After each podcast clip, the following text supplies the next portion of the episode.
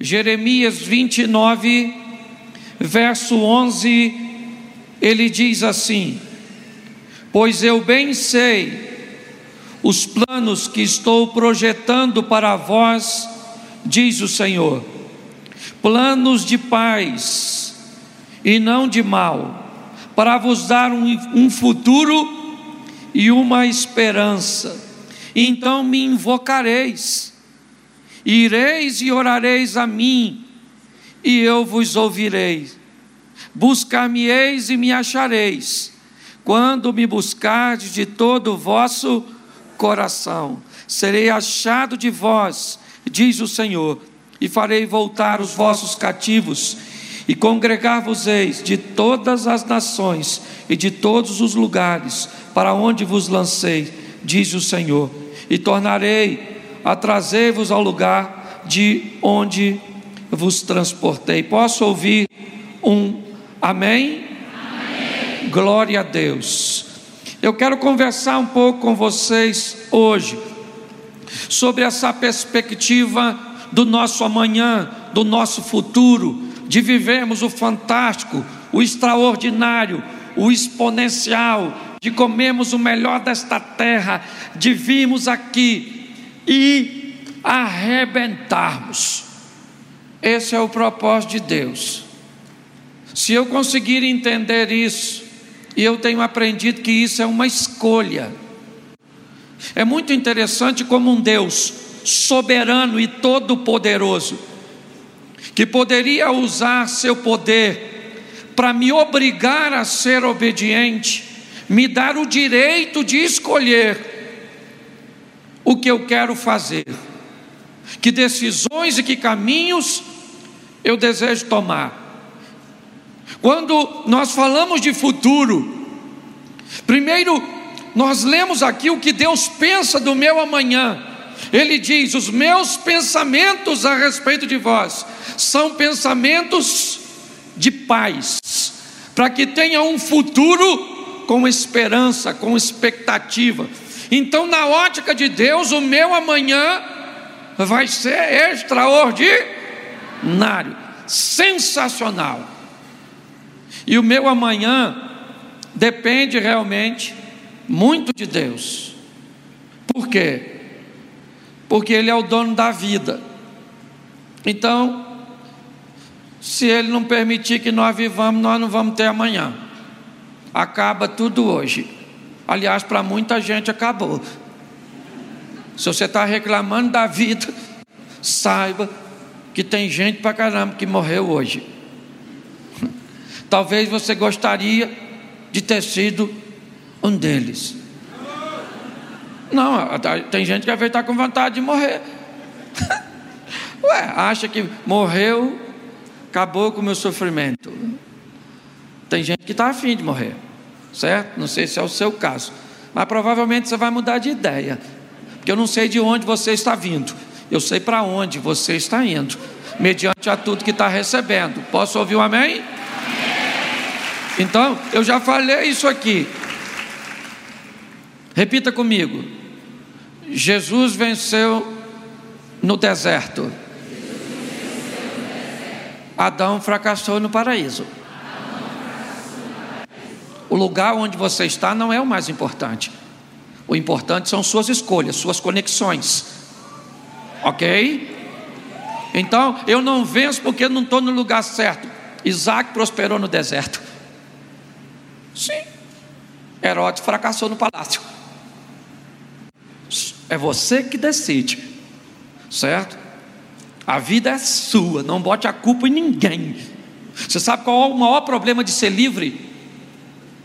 É que ser livre coloca a responsabilidade das escolhas sobre você. Você se torna responsável por suas opções. É assim que funciona. É ou não é? Quando nós éramos meninos, o sonho que nós tínhamos era de crescer e ser dono do nosso próprio nariz. Eu vou para onde eu? Eu vou fazer a tatuagem, eu vou fazer a viagem. O que você não sabia que seu nariz custava tão caro. Sim. certo? Porque a liberdade traz consigo a sua possibilidade de escolher. E quando você se depara com a liberdade, muitas pessoas têm saudade do cativeiro. Dá vontade de falar para os pais: toma o nariz de novo, que ele não me pertence. Sim, responsabilidade de nossas ações. Então, nosso futuro depende de estarmos vivos. Amém? Isso. Agora depende também de nossas decisões. O ano passou e passou para todo mundo que está vivo. Certo? Isso. Ele foi bom para alguns e ruim para outros.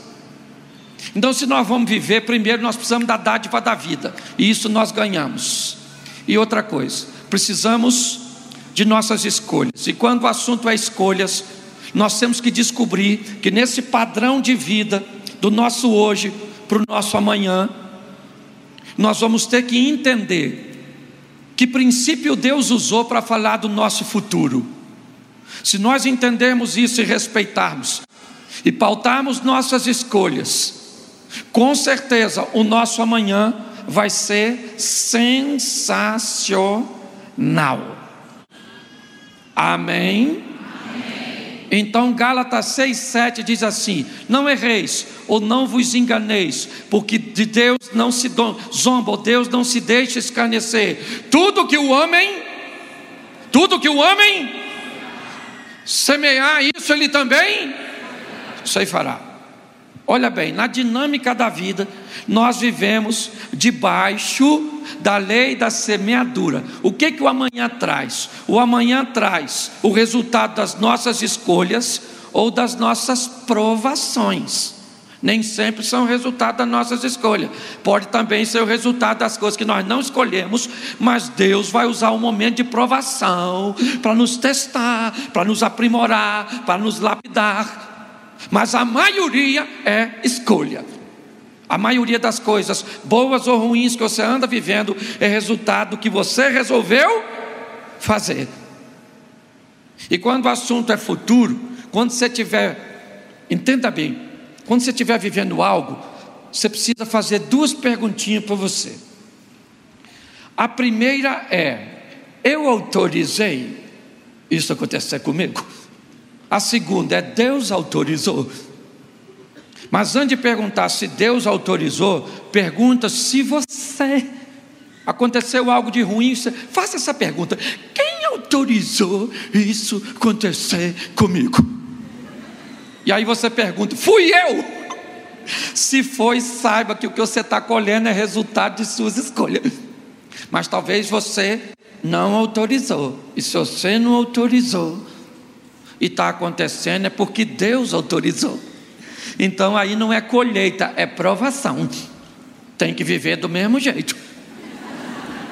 Certo? Mas você vai definir então se você vai estar vivendo ou reclamando de uma colheita ou de uma provação. Porque tem gente que na hora da colheita bota a culpa em todo mundo.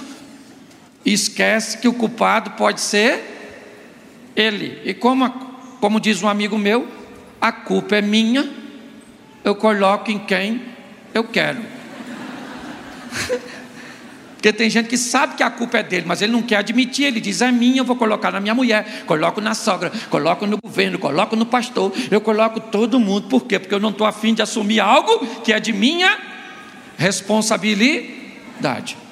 Então, meu futuro ele vai se desenvolver sob dois aspectos minhas escolhas ou minhas provações. Está vivendo algo hoje? Pergunte: quem autorizou isso? Porque o Satanás não pode fazer nada na sua vida e nem na minha, se você ou Deus não autoriza. Nós olhamos para o livro de Jó, o diabo podia entrar na vida de Jó? Sim ou não? Sim ou não? Primeiro, porque quem não autorizava? E segundo, porque quem não autorizava? Jó. E como Jó não estava afim de autorizar, o diabo foi lá e falou: E aí? Deus falou: Tende visto o meu servo Jó? Deus gosta de tirar onda. Com crente fiel gosta. O diabo nem perguntou, estava só passando. E Deus falou: Chifrudo, chega aí. Tem de visto meu servo Jó, homem íntegro, reto, temente a Deus o que se desvia do. Sabe o que o diabo falou dele? Também, também o Senhor deu tudo isso a ele. Tira dele. Deus falou assim: então eu te autorizo. Mexe nos pertence, mexe na saúde, mexe. Precisava de uma autorização. Me parece que o grande conflito de Jó foi exatamente isso. Ele entendeu que ele não tinha autorizado e por isso ele ficou meio confuso, porque não entendeu que não era autorização dele, era algo que Deus estava querendo usar. Então nós vivemos debaixo de lei de semeadura. A maior parte de nossa vida é essa, fora as provações, são nossas escolhas. Então está lá, não erreis, porque Deus não se deixa escarnecer. Tudo que o homem semear isso, ele também, ele também sei fará. Aí eu fico perguntando por que é que as pessoas às vezes vivem uma qualidade de vida ruim.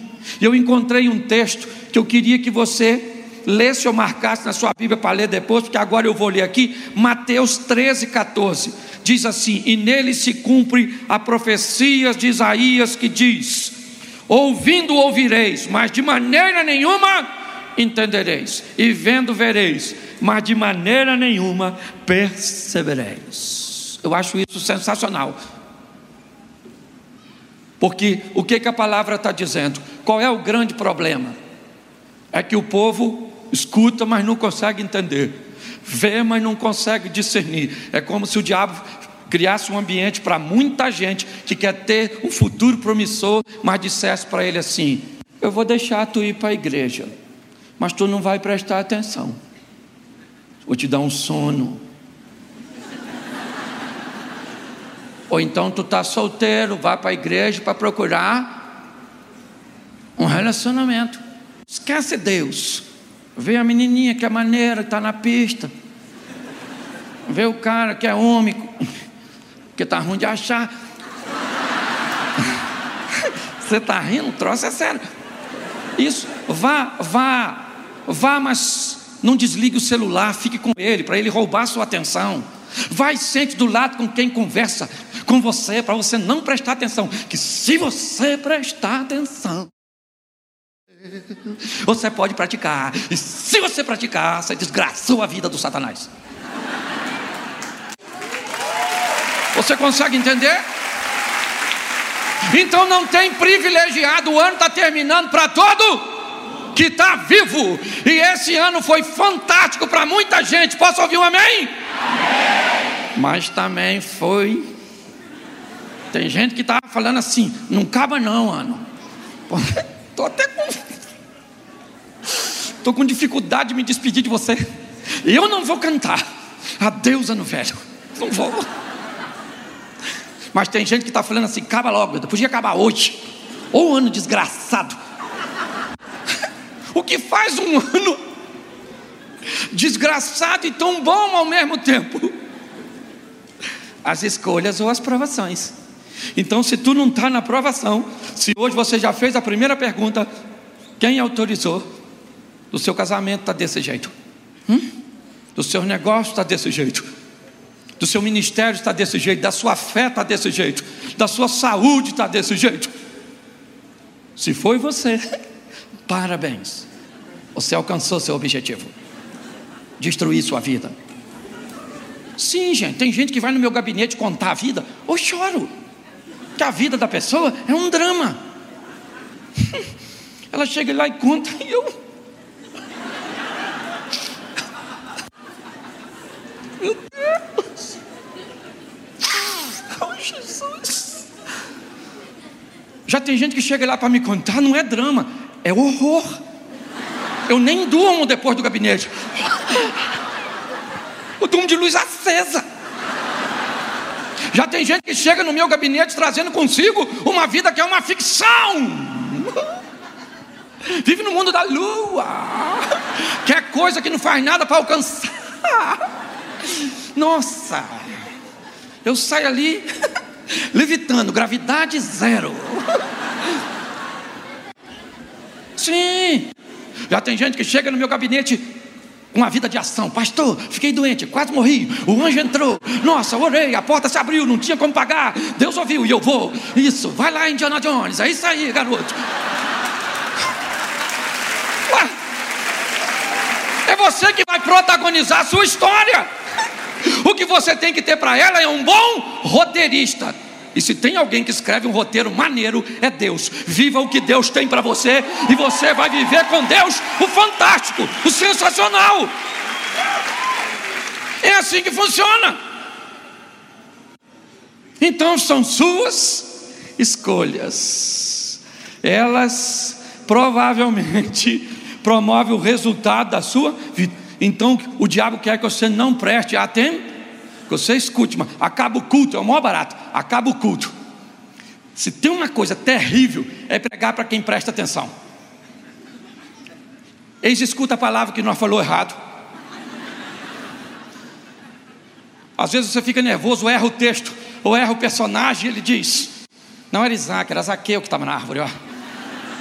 E o pregador falou sem notar, mas você notou tudo. Você nota tudo. É ou não é? Porque você presta atenção. Agora tem os outros. Cabo culto. E aí como é que foi? Bom. Ele pregou o quê? Pregou muito. Mas ele leu onde? Ah, ele leu na Bíblia. Mas é qual texto? Não, é um texto lá assim. Falou muita coisa, menino, me fui tocado. Eu só não sei o que, que é nem onde leu. Mas eu senti uma coisa assim. Nossa, um arrupio. Você devia estar sentado perto do ar. Seu arrupio era frio. Porque esse é o propósito. A palavra transforma, ela muda. Você está entendendo? Então nós temos que entender que nossas escolhas para termos uma manhã melhor começa hoje. Porque os planos de Deus são planos de paz. Na ótica de Deus a respeito do nosso futuro, nós vamos nos dar bem, até sobre as nossas provações. Certo? Por exemplo, o Jó perdeu os filhos, sim ou não? Os bens, sim ou não? A mulher, sim ou não? Não. Porque era a melhor coisa que ele tinha, era aquela mulher. Tem gente que fala mal da mulher dele. Pô, o cara perdeu dinheiro. Só na perda do dinheiro eu conheço um montão de mulher. Quem não foi embora porque acabou o dinheiro diz: eu vivia com ele por causa dos meninos. Os meninos morreram. Está lá no final do capítulo. Jó teve filho e tudo, e não disse que ele casou de novo. Ou seja, aquela mulher que mandou ele morrer, que ele falou: Você é louca. Ao longo do percurso, acertaram os ponteiros. E Jó deve ter falado. Eu imagino a mulher do Jó falando: O morrer era figurado. É porque eu via sua dor e queria. Me doía ver você morrer. E o Jó falando, eu também nem chamei você de doida. Doida era assim. 22, cabeça virada. É na verdade? O final da história, sim. Se nós olharmos, certo? E pautarmos as nossas escolhas, entendermos vai entrar na casa de Deus para ouvir a palavra, se sentou alguém do teu lado que quer conversar contigo, você fala,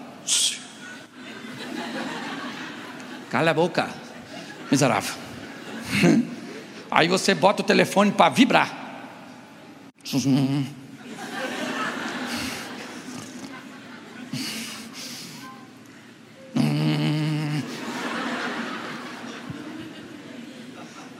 Aí você interrompe a sua comunicação com Deus para ver uma mensagem do grupo.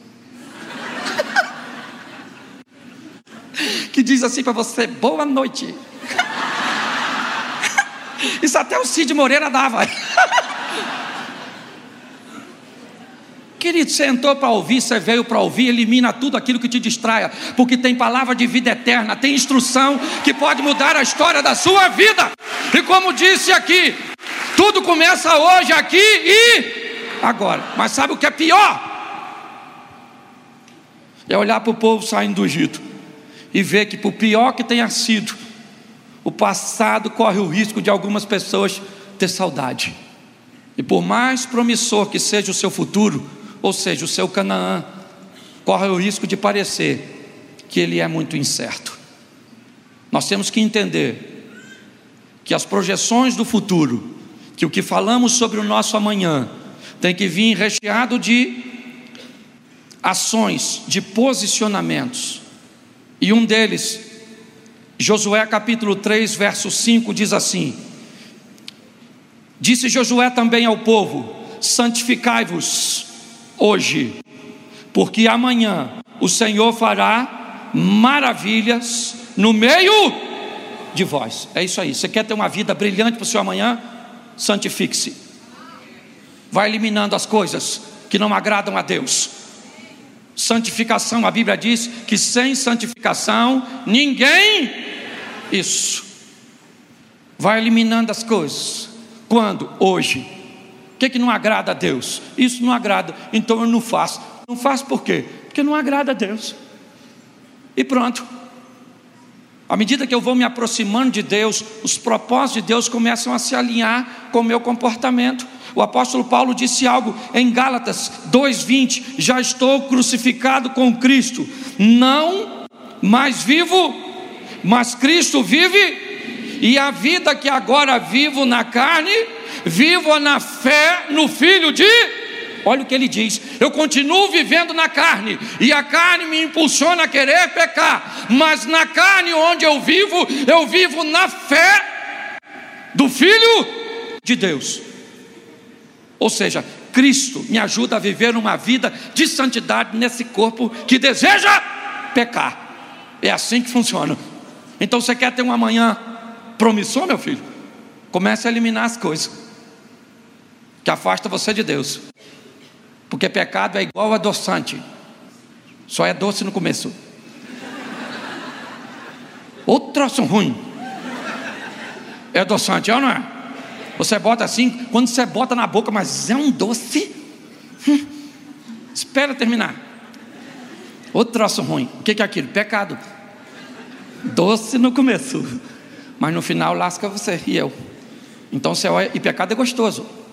É, porque se pecado fosse ruim, ninguém pegava, não. Tomar antitetânica é pecado. Você tomava? Claro que não. É ruim, mas o pecado é gostoso. Às vezes passa uma mulher maneira, um modelo mais novo que a sua. Um homem bonitão. O seu já fossilizou. Eu, é porque homem e mulher olham de forma diferente, né? Um homem vem passando, vem uma mulher bonita olhando, ele faz assim, do lado da mulher dele. É. Deus foi bom para alguém, é na é verdade? Mas, mas, as mulheres também olham, só que não assim, né? Vem a mulher com o marido e vem um cara bonitão. Ela faz assim, ó. E o cara passa. Dificilmente você vai ver uma mulher olhando para homem assim. Ó. Porque no frontal ela já avaliou tudo. Primeira olhada. Ela escaneou o malandro. É ou não é? Segunda olhada, ela comparou com você. É ou não é? Terceira olhada, ela te reprovou. E o melhor de tudo, você nem notou. É isso aí. Você está rindo? Mas é sério. Então, se eu quero ter um amanhã promissor e viver dentro dos planos de Deus, eu tenho que buscar a santi, a santi, porque sem ela ninguém, ninguém verá a Deus. Então eu quero falar um pouquinho com vocês sobre escolha, porque você tem o direito de esco escolher. Deuteronômio, a palavra de Deus nos diz assim: Os céus e a terra tomo hoje por testemunha entre eu e você, que eu tenho te proposto vida e morte, bênção e maldição. Escolha, pois, a vida para que viva tu e a tua descendência, o teu futuro. O que Deus está dizendo? Eu tenho uma proposta para você. vida e morte, bênção ou, e é você que, mas aí Deus diz no final: escolha a vida. Olha que Deus bom, não é questão de múltipla escolha, ainda dá o resultado certo no final. Só burro. Mas tem muito nessa vida. Não somos nós, mas tem. Certo? Então, você tem o direito de escolher. O que você tem que entender é que nós vivemos debaixo de lei de semear ou provação. Como a maior parte a regra é semeadura, escolha bem o seu caminho. Eu cheguei de Israel essa semana passada e comprei uma lâmpada, que eu falo para casal, a lâmpada que a noiva levava na parábola das dez virgens. Porque para mim é um troço fantástico. Eu que falo de casamento, um dos relacionamentos mais profundos, você vê, vitalício. Perspectiva de vida do brasileiro aumentou. Olha só, hoje você casa com a mulher, eu já estou com 27 anos casado, a mulher não morreu. Ainda bem que tá bom, porque se fosse ruim, eu já tinha matado. Eu, na verdade, tem uma saúde irritante aquela mulher. Eu, eu já quase morri duas vezes, ela não fica nem resfriada. E se for sogra, então parece Highlander, não morre nunca. Escute aqui. Se você vai escolher um dos relacionamentos mais profundos, que é o casamento, para viver com a pessoa até quando? Até aqui. Isso. O que, que a Bíblia diz na hora de escolher? Pegue uma lâmpada. O noivo vinha pegar a mulher e só pegava a mulher de lâmpada acesa. Lembra Jesus falando? Ah, o noivo vinha, e dez virgens, cinco prudentes, cinco louca. E eu descobri que louca não era as virgens, louca era o noivo, se pegasse uma das virgens no escuro. Porque o noivo só pegava a mulher de lâmpada. Eu imagino ele falava, dá a lâmpada aí, menina. Legalzinho assim, dá para ir. Pode ir, garoto, pode ir, pode ir que eu já vou. E a outra que a lâmpada está apagando. O noivo falava: hum, Deixa aí para alguém que tem coragem de pegar uma mulher no escuro. Hoje as pessoas se casam no escuro, fazem sociedade no escuro, e depois reclamam: Oh, que problema. E vou falar para você: você pode até casar no escuro, mas o casamento acende uma lâmpada tão forte, que depois que você casa, você vê tudo. E agora, o que eu fiz da minha vida? Casou. As pessoas não sabem nada. Suas escolhas, é isso que eu falo. Eu acabo sempre falando de família, mas é. Olha só, deixa eu explicar uma coisa para você que é homem, que tem mulher e que vai ter. Um dos grandes problemas, às vezes, nosso é conseguir levar uma mulher para a cama. Então, deixa eu te explicar uma coisa para eu voltar para o texto. Mas isso eu preciso para te ajudar. O corpo de uma mulher só vai para a cama se a alma for primeiro. Entendeu? Por isso que sua mulher não quer ir, porque você quer levar o corpo. Vamos, vamos lá, menina. Nossa, já estou uma semana sem você. Vamos lá, menina. Que isso? Só tem você, não posso pecar. Hum. E a mulher fala: Eu não vou, eu não vou. Não quero, não estou com cabeça, porque mulher só vai para a cama se a alma for primeiro. Então você sai daqui hoje, abre a porta do carro para sua mulher entrar.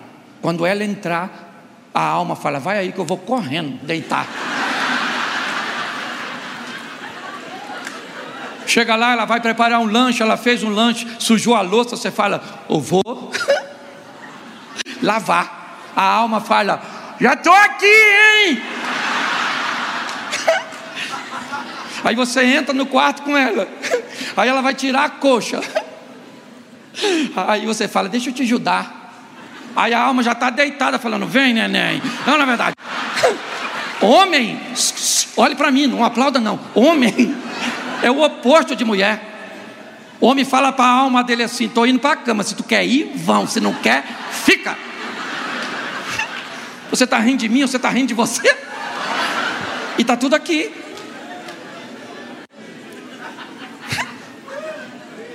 Sim. Mulheres têm que ter paciência. Seu marido abre a porta da geladeira, caçando a manteiga. Amor, manteiga acabou? Aí ela grita lá do quarto: Não, está do lado do leite. Aí ele: Leite? Cadê o leite? Cansado de procurar, ele diz o quê? Acabou! E vem ela do quarto. E ele com a porta aberta da geladeira, ela faz assim, ó. Ela pega sem olhar. Você acha que você está rindo de mim? Você está rindo de coisa que está na palavra de Deus e você não consegue achar. Escolhas. Nós temos que entender o que estamos fazendo da nossa vida. Queremos um futuro próspero de paz, mas não queremos buscar a santidade, o compromisso com a obediência e com os ensinamentos. Vou ler para você alguns textos, e o primeiro deles aqui, agora é Gênesis 2,16: E ordenou o Senhor Deus ao homem, dizendo: De toda árvore do jardim comereis livremente. Verso 17: Mas de, da árvore do conhecimento do bem e do mal, dessa não comereis, porque no dia em que dela comeres, certamente. E olha só, Deus falou com o homem: Homem, toma conta da parada toda aí, come tudo que você quiser. Falou? Banana, come tudo. Isso, abacate, tudo. Agora, aquela árvorezinha você não come, porque o dia que você comer, você vai morrer. Aí a mulher chegou, olhou para a árvore. Eu aprendi que pecado não é acidente, ninguém tropeça num pinto. Se um pinto cruzar a sua frente, você esmaga ele, certo? Você é da roça? Sabe o que é, é pintinho? Fiote de galinha? Cidade grande? Falei, pinto? Sei lá o que a pornografia anda fazendo na sua mente? Será que eu tenho que escrever e desenhar pintinho, meu Deus do céu? Que mente poluída é essa? e vai ver que até quem está no anexo está rindo também. pintinho. Se um pintinho cruzar seu caminho, você tropeça nele? Sim ou não? Não, você esmaga ele.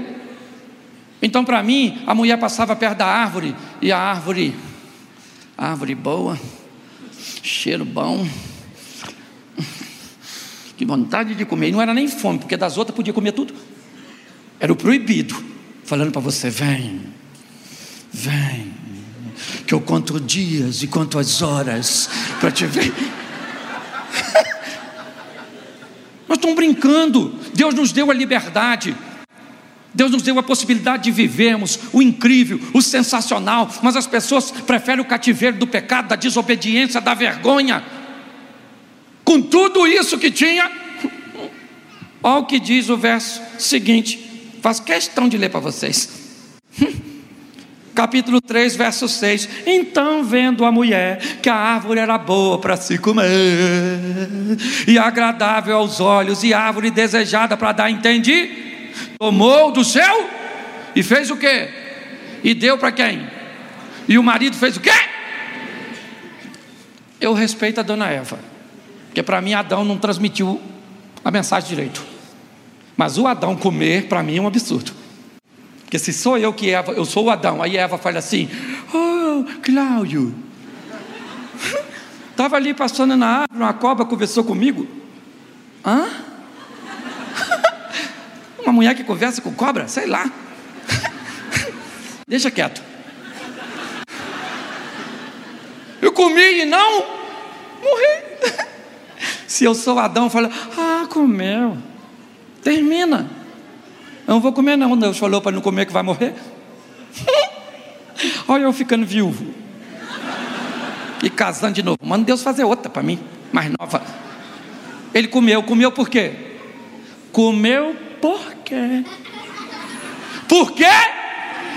Que isso? Por que, que a gente peca? Fala. Por que, que você peca? Porque quer. Olha o Satanás que obriga e bota uma arma na sua cabeça e diz: peca, peca. Peca, senão eu te matou. É isso que o diabo. O diabo está preso. Não sei se em Curitiba, mas está. É é verdade? Está preso, está preso, está preso, está preso. Escute aqui. Olhe para mim aqui. Escute só. A escolha é de quem? Ela é? Fala assim, ela é minha. Ela é minha. Fala assim, eu não sou santo porque eu não quero. Eu não leio a Bíblia porque eu não quero. Fala. Fala assim, eu não oro porque eu não quero. Porque o dia que eu quiser e parar de se isso. Isso aí só depende de você, não é do seu marido, não é do seu pastor, não é do governo, não é de ninguém, é você e Deus. Você está entendendo? É assim que funciona, é a sua escolha. Deus falou para eles: vocês têm o direito de escolher, e eles escolheram, e o que, que aconteceu? Morreram. Precisava morrer sim ou não? Mas, mas lá, vamos lá. Tudo que o homem semear, isso também? Então, querido, eu acho isso muito interessante. Você tem todo o direito de errar e de escolher a coisa ruim, sim ou não? Agora não reclame da colheita. Ah, Senhor, não era isso que eu queria. Então não deveria ter feito o que fez. Suas escolhas deveriam ter sido feitas de forma de fé. É assim que funciona. Quando nós olhamos para o nosso futuro, ele está diretamente ligado às nossas decisões e nossas escolhas. Por isso, 1 Reis capítulo 18, verso 21, Elias disse assim ao povo: Até quando cocheareis entre dois pensamentos? Se o Senhor é Deus, seguiu, mas se é Baal, seguiu. E o povo não lhe respondeu nada. O que Elias está dizendo? A decisão é de vocês. Vocês resolveram andar com Deus? Então, posicione-se, ande, cumpra os princípios estabelecidos por Deus. Se é Baal, Elias está dizendo aqui, ó, a decisão é de vocês. É vocês é que decidem. A nossa vida, querido, está em maior parte nas nossas mãos. Se nós olhamos para uma manhã, sabe, e queremos que ele seja positivo, eu tenho que olhar o que eu faço hoje. O que eu estou fazendo hoje é a matéria-prima do que vai acontecer amanhã. E o mais interessante é que Deus se antecipa nos dando informações sobre os nossos erros. Se comerdes, morrerás. Caim, se fizeres o bem, será aceito, mas se não fizeres, o mal jaz à porta. As informações e os preceitos de Deus para os resultados estão totalmente claros. Talvez algumas pessoas estejam ludibriadas ou com a mente fechada para ouvir e não entender, como lemos em Mateus. Mas precisa ficar bem claro da responsabilidade que temos para com o nosso futuro. Deus não deixa ninguém enganado. Quando nós olhamos a estrutura, eu fico imaginando, sabe? Jesus acaba de nascer, e os magos chegam, os pastores chegam trazendo ouro, incenso e o quê? E o quê? E eu imagino o ouro sendo entregue e Maria e José entendendo que o ouro tinha a ver com a realeza. Eu imagino o incenso chegando e eles tendo um entendimento do sagrado sabe? Mas eu imagino a hora que chega o homem da mirra, um cheiro que naquela época só se sentia nos sepulcros. Eu imagino que quando a mirra chega, eles entendem que seu filho será um rei, será santo e consagrado, mas que com ele vem também a morte. Quando nós olhamos para o nosso relacionamento para com Deus, não há engano. Nas mãos de Deus, o nosso futuro não é incerto. Aconteça o que acontecer no percurso, no final a vitória é nossa. Nós só temos que amadurecermos a ponto de entendermos que somos muito mais responsáveis sobre o nosso futuro do que imaginamos, sobre os nossos negócios, sobre os nossos relacionamentos de amizade, sobre o nosso convívio familiar. É uma coisa de total responsabilidade nossa. Então eu não sei o que você espera de 2019. Agora, eu vou falar para você, na ótica de Deus, Deus espera que seja extraordinário fantástico, sobrenatural. Que você seja feliz como nunca foi. Que você se divirta como nunca se divertiu. Que você ganhe dinheiro como nunca ganhou. Que você ame como nunca amou. Que você seja amado como nunca foi. Isso. Aí, algumas pessoas pensam, hum, motivacional, e eu vou lá ser feliz. Então, chore, seja triste, isso, sofra, isso, pega uma faca, se corte, isso, brigue com seu marido, diga que seu filho veio do inferno, isso, diga que a sua situação é uma miséria, diga que sua mulher é feia, diga, diga tudo de ruim a seu e viva. É assim, gente. Pastor, o senhor é louco, louco é você. Porque eu estou me divertindo o tempo inteiro. O tempo inteiro. Eu encontro alguém, aí alguém fala uma besteira, até quando fala coisa ruim, eu me divirto.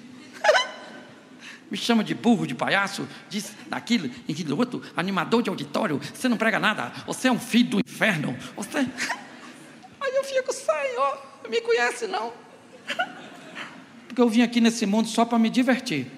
Com quem? Com Deus e com minha mulher. Nós nos diverte pouco, mas nos diverte. Não, na verdade. Querida, a vida é pequena demais. Mas sabe o que é, é engraçado? É cuidado para você não ficar com esse negócio de que a virada do ano muda a sua vida. Tem umas árvores aqui na frente, não tem ali? Dia 31, quando você chegar, olha para ela. Aí vai virar para primeiro. Quando você estiver indo embora, olha para ela. Vê como ela está mudada. Diferente. Que a virada do ano não muda nada. O que muda é... Então você não precisa da virada do ano para mudar. A motivação é essa: 2019 vai ser o melhor ano da sua vida, por quê? Porque o melhor ano da sua vida não começa no dia primeiro, começa hoje, começa aqui, começa agora, começa durante a conferência e pronto. Agora, você, diga para quem está do seu lado, você, você. decide. Isso aí. Como é que vai ser seu casamento a partir de hoje? E como é que vai ser? Extraordinário. Seu marido vai virar um príncipe. Qual é a mulher que acredita nisso? Pouca mulher, hein? Isso, eu sei por que, que a senhora não acredita. É que para o seu marido virar um príncipe, a senhora tem que ser princesa.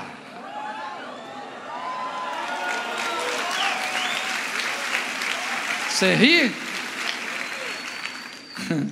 Esse dia um cara falou comigo assim, pastor, queria que minha mulher fosse romântica. Ela é muito bruta. Onde eu errei? Eu falei, errou, porque se você queria uma mulher romântica, casasse com a filha de Dom Juan. Você casou com a filha de Shrek, deu, e não que deu.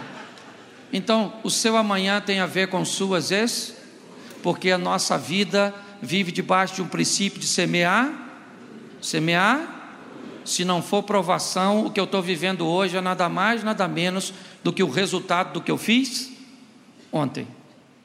Então mude o que você está fazendo. Vá para casa hoje, para ser uma pessoa totalmente diferente. Trate, trate seus estudos de forma diferente, seu dinheiro de forma diferente, seus filhos de forma diferente, trate a sua fé de forma diferente, e você vai ver que a partir de hoje as coisas vão mudar. Você já vai acordar amanhã com um estilo de vida de diferente. É assim que funciona.